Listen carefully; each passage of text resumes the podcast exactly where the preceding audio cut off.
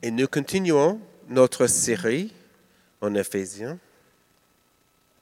Et je vais lire notre passage pour ce soir. Donc c'est Éphésiens chapitre 5, verset 22 au 33. Femmes, soumettez-vous à votre mari comme au Seigneur, car le mari est le chef de la femme, comme Christ est le chef de l'Église, qui est son corps, et dont il est le sauveur. Mais tout comme l'Église se soumet à Christ, que les femmes aussi se soumettent en tout à leur mari. Marie, aimez votre femme, comme Christ a aimé l'Église. Il s'est donné lui-même pour elle, afin de la conduire à la sainteté, après l'avoir purifiée et lavée par l'eau de la parole, pour faire paraître devant lui cette Église glorieuse, sans tache, ni ride, ni rien de semblable, mais sainte et irréprochable. C'est ainsi que les maris doivent aimer leur femme comme leur propre corps. Celui qui aime, aime sa femme s'aime lui-même. En effet, jamais personne n'a détesté son propre corps. Au contraire, il le nourrit et en prend soin, tout comme le Seigneur le fait pour l'Église, parce que nous sommes les membres de son corps, formés de sa chair et de ses os. C'est pourquoi l'homme quittera son père et sa mère, s'attachera à sa femme, et les deux ne feront qu'un. Ce mystère est grand, et je dis cela par rapport à Christ et à l'Église. Du reste, que chacun de vous aime sa femme comme lui-même et que la femme respecte son mari. Bonsoir. Si c'est votre première fois à l'Église, bienvenue. Euh, je suis Daniel et euh, comme Josh a dit, euh, nous continuons sur l'étude d'Éphésiens.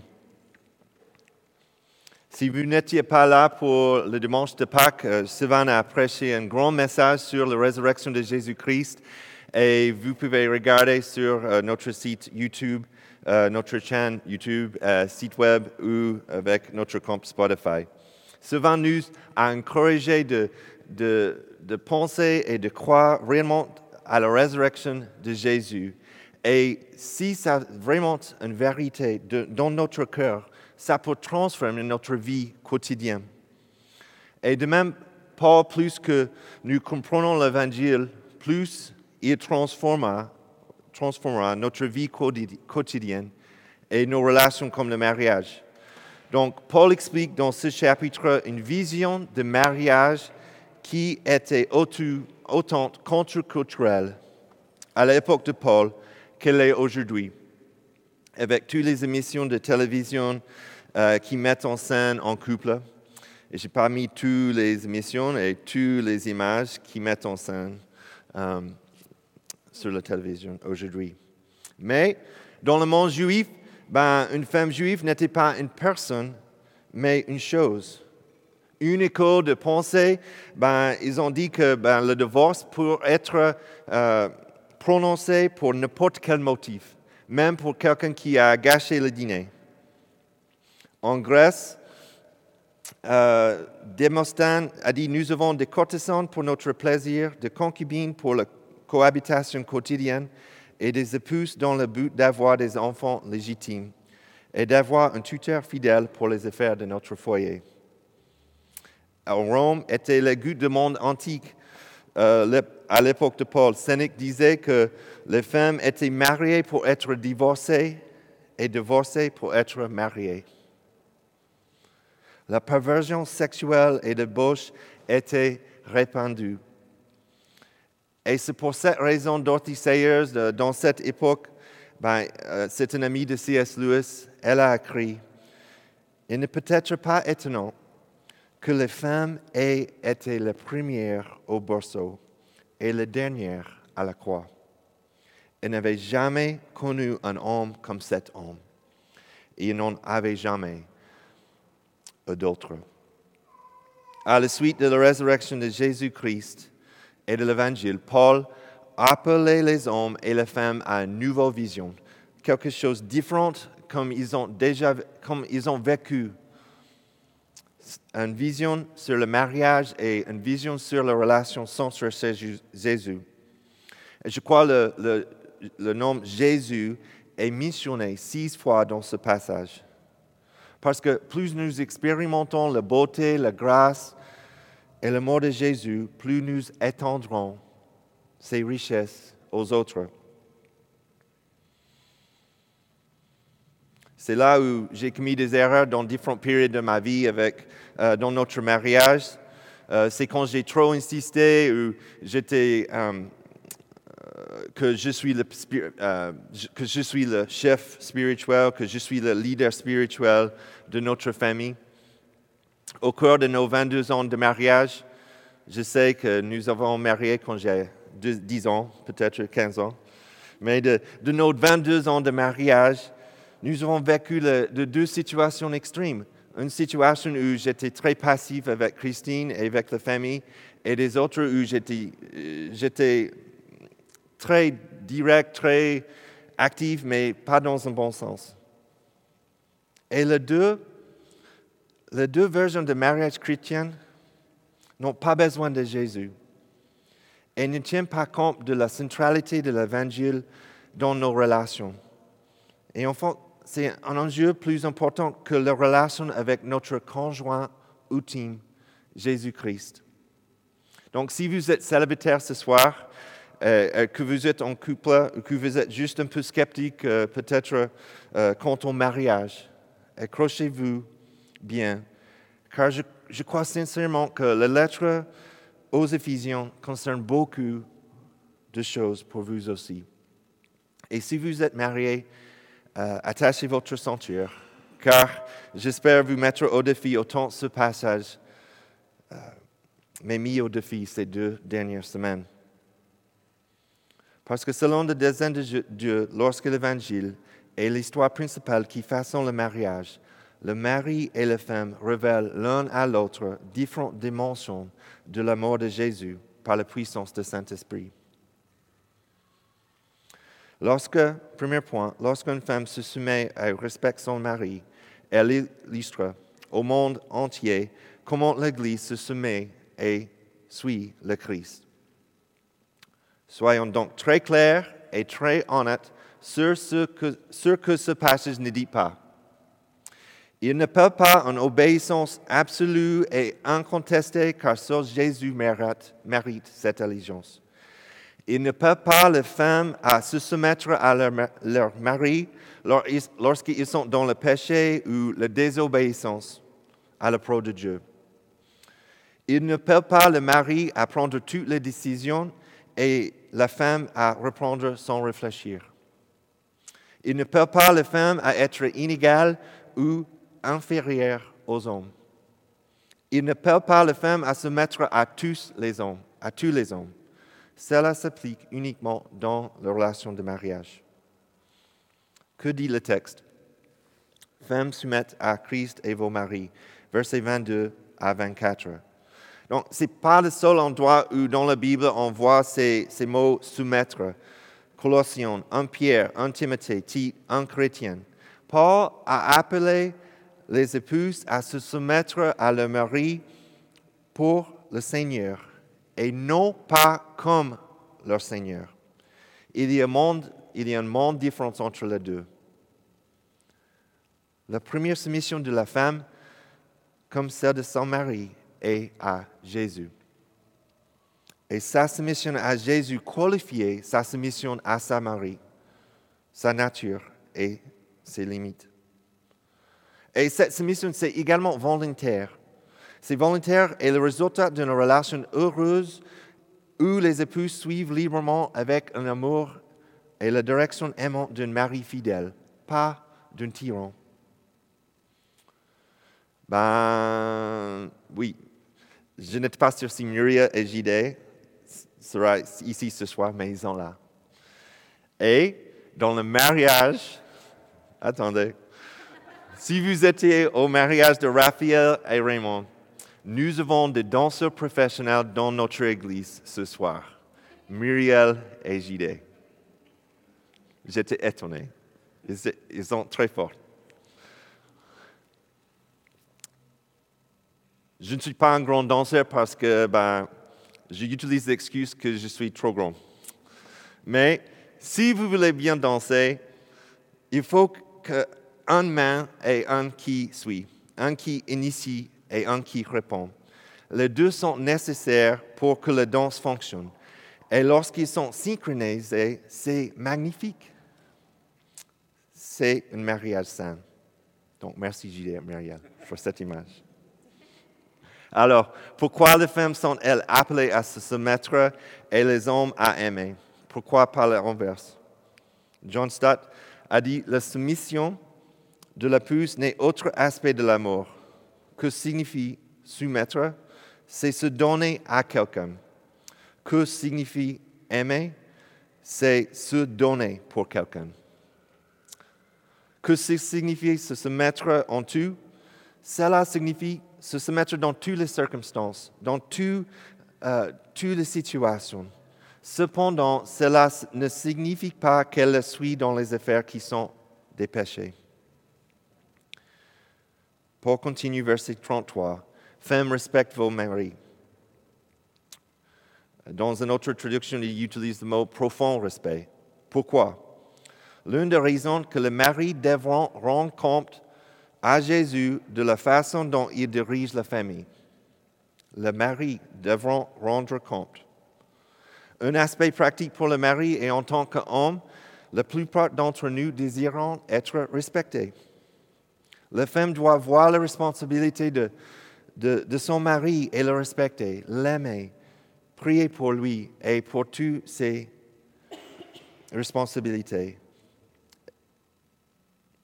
La femme est appelée à se soumettre et à respecter son mari qui est prêt à mourir pour elle. Donc, ce n'est pas l'image d'un homme qui, allongé sur le canapé, et demande à sa femme d'apporter une bière. Ce n'est pas l'image ce soir avec une relation de mariage.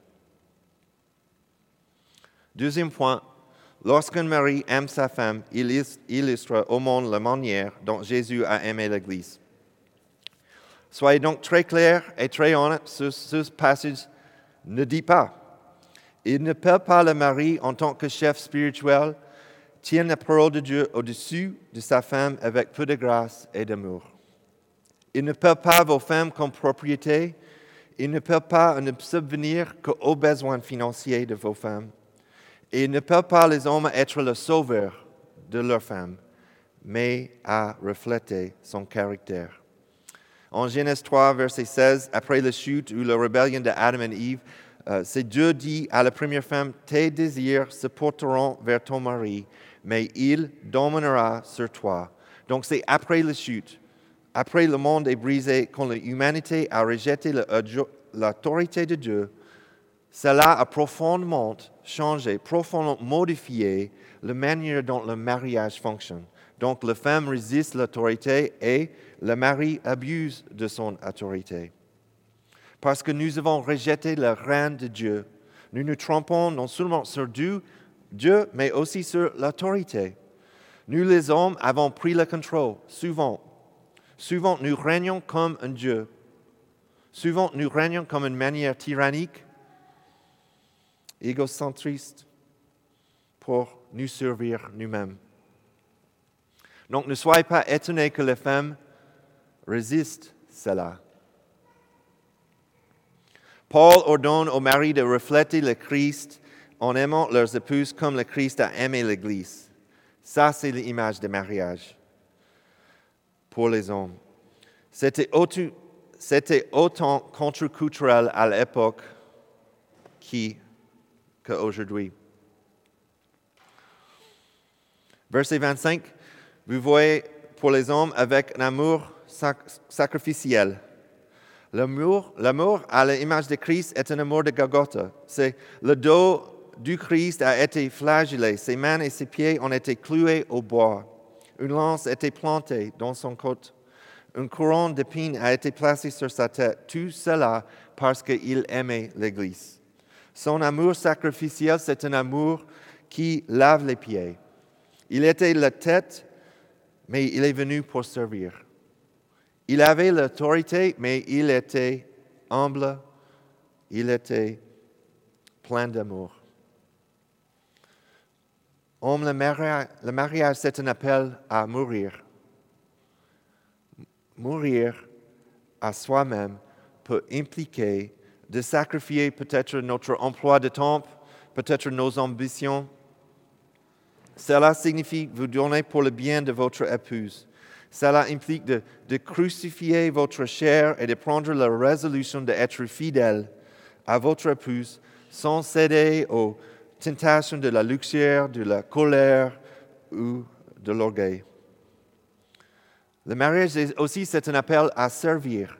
L'amour à la manière de Christ prend des initiatives et signifie que nous devons renoncer à être un mari passif.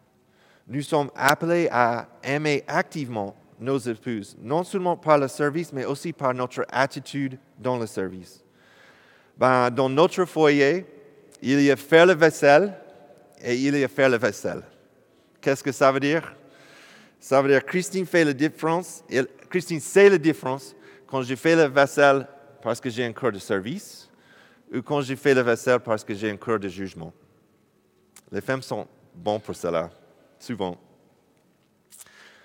une femme a dit juste titre à son mari, chérie, je sais que tu es prêt à mourir pour moi. Tu me l'as dit plusieurs fois. Mais en attendant de mourir, pourrais-tu juste t'occuper à m'aider à ensoyer la vaisselle ce soir?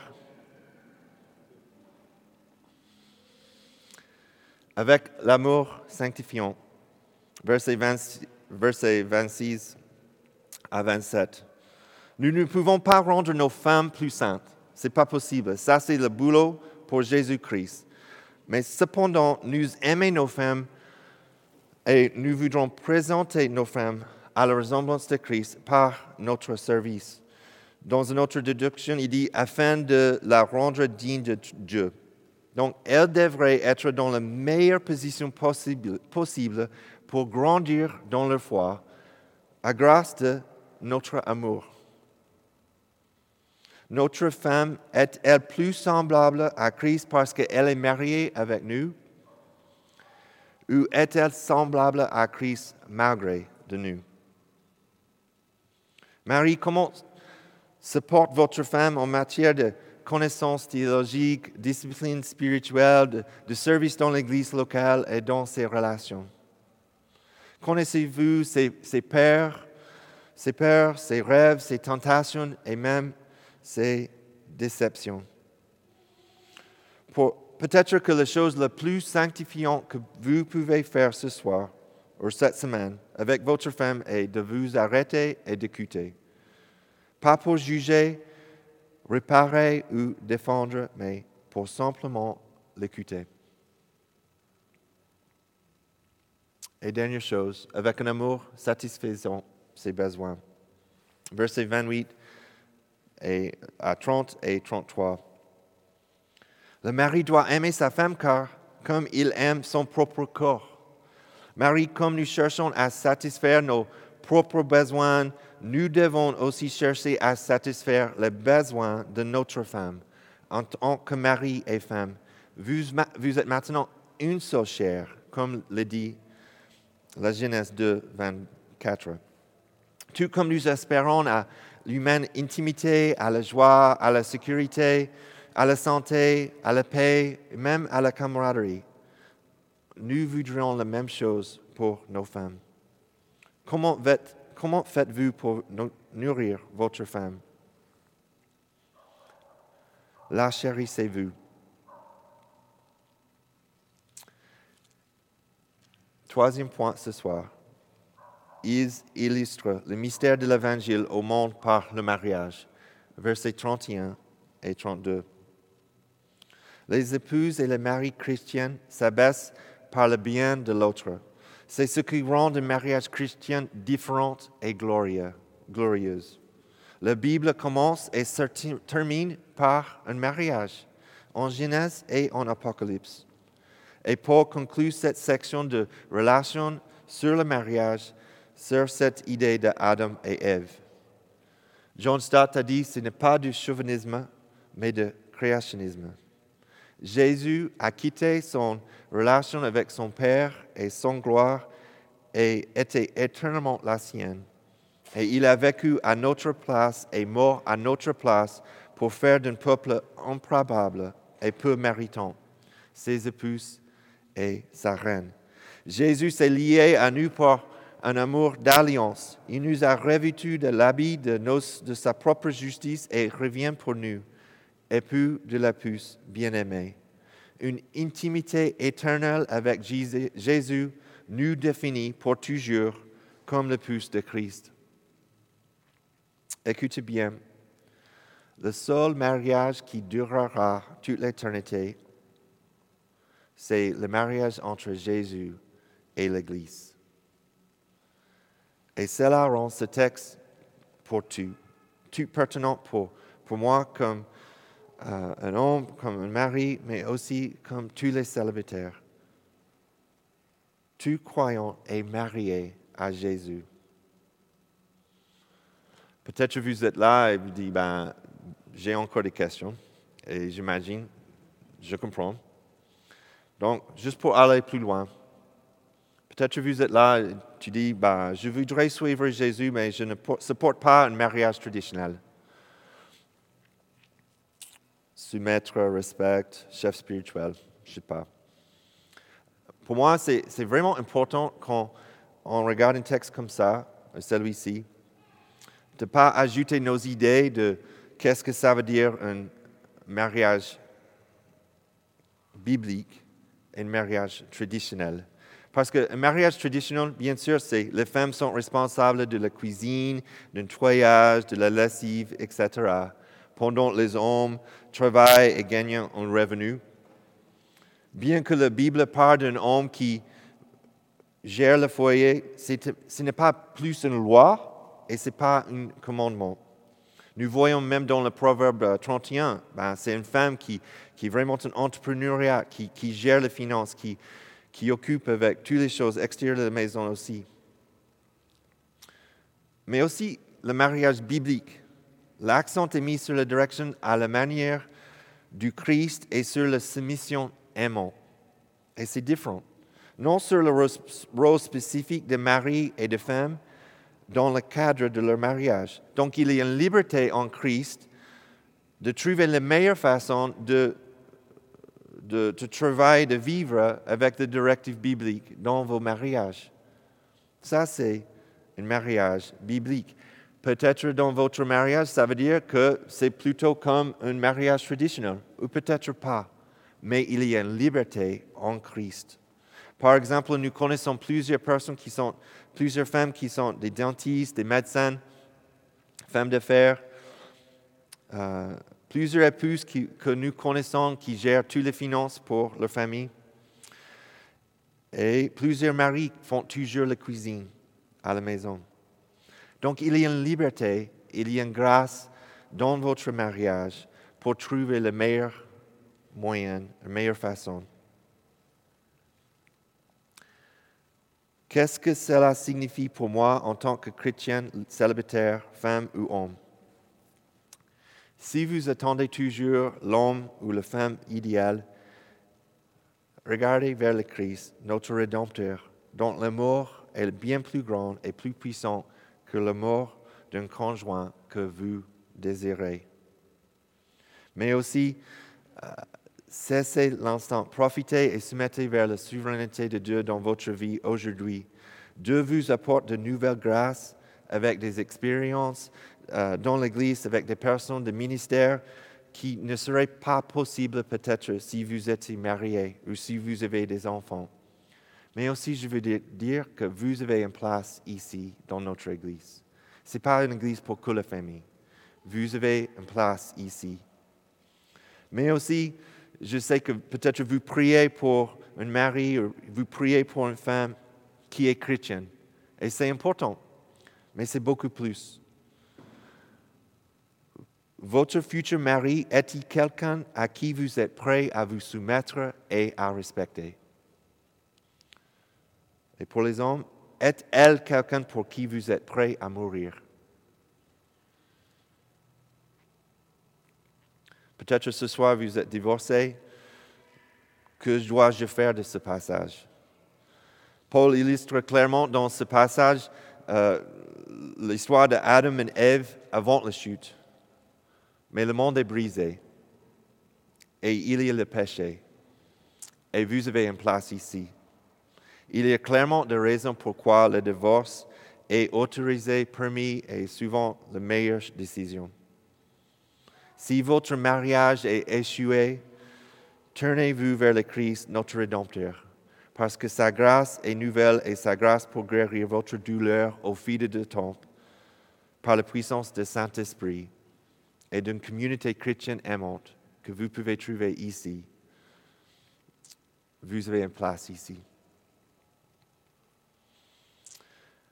Que dois-je faire si mon conjoint n'est pas chrétien? Je sais, pour, moi, le mariage, c'est assez très difficile si vous avez un mari ou un- une femme qui est chrétienne. Cependant, sa grâce est plus grande que nos décisions. Donc, si vous vous trouvez dans cette situation, et si vous êtes une femme, soumettez-vous et respectez vos maris. Priez pour eux afin qu'ils puissent voir Jésus dans votre vie. Cependant, ne leur permettez pas de vous conduire au péché. Et pour les hommes, aimez vos femmes. Servez-les comme Christ a aimé une église pleine d'échecs, pleine de problèmes, afin qu'ils puissent voir la beauté de Jésus. Lisez l'histoire de Osée et Gomer. Ne soyez pas l'obstacle qui l'empêche de croire en la puissance de Jésus-Christ et la résurrection de Jésus. Et peut-être vous êtes là et dit, Pasteur, super message. Ou peut-être pas. Mais j'ai jamais vu cela fonctionner. Jamais. Avec mes parents, mon entourage, même dans mon mariage.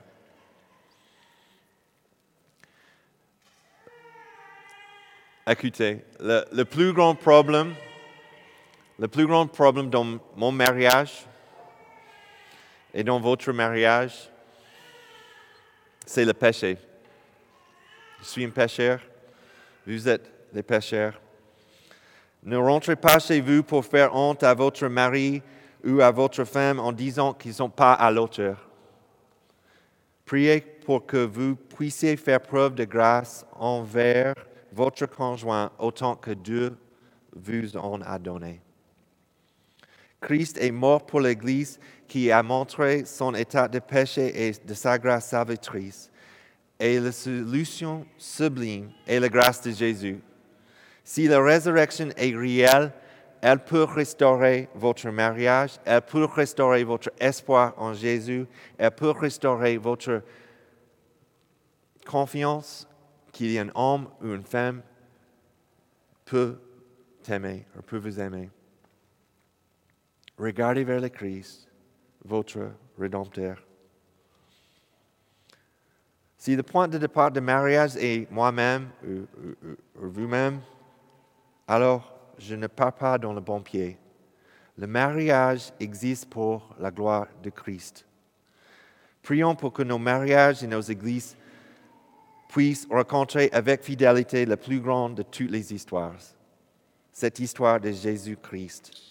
Laissez votre mariage être une offrande de- d'adoration en vous aimant l'un et l'autre, en vous servant l'un et l'autre, en vous pardonnant l'un l'autre. Laissez votre relation servir d'arôme du Christ. Comme, comme vous entrez dans une chambre, comme vous entrez dans une, salle et vous sentez un bouquet de fleurs ou, ou de lavande. Que les gens arrivent dans votre foyer, ils sentent l'arôme de Christ dans votre foyer. Et si vous êtes marié et si vous voyez des célibataires, invitez-eux chez eux, chez vous. Comme ça, ils peuvent voir cette gloire dans votre foyer. Invitez les autres aussi. Selon le dessein de Dieu, lorsque l'Évangile est l'histoire principale qui façonne le mariage, le mari et la femme révèlent l'un et l'autre différentes dimensions de l'amour de Jésus par la puissance du Saint-Esprit. Donc Paul a commencé toute cette section, toute cette avec la puissance du Saint-Esprit qui peut transformer nos relations. Et maintenant, il peut transformer nos mariages.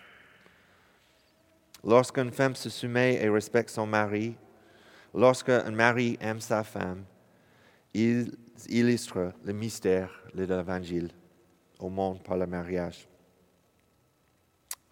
Amen.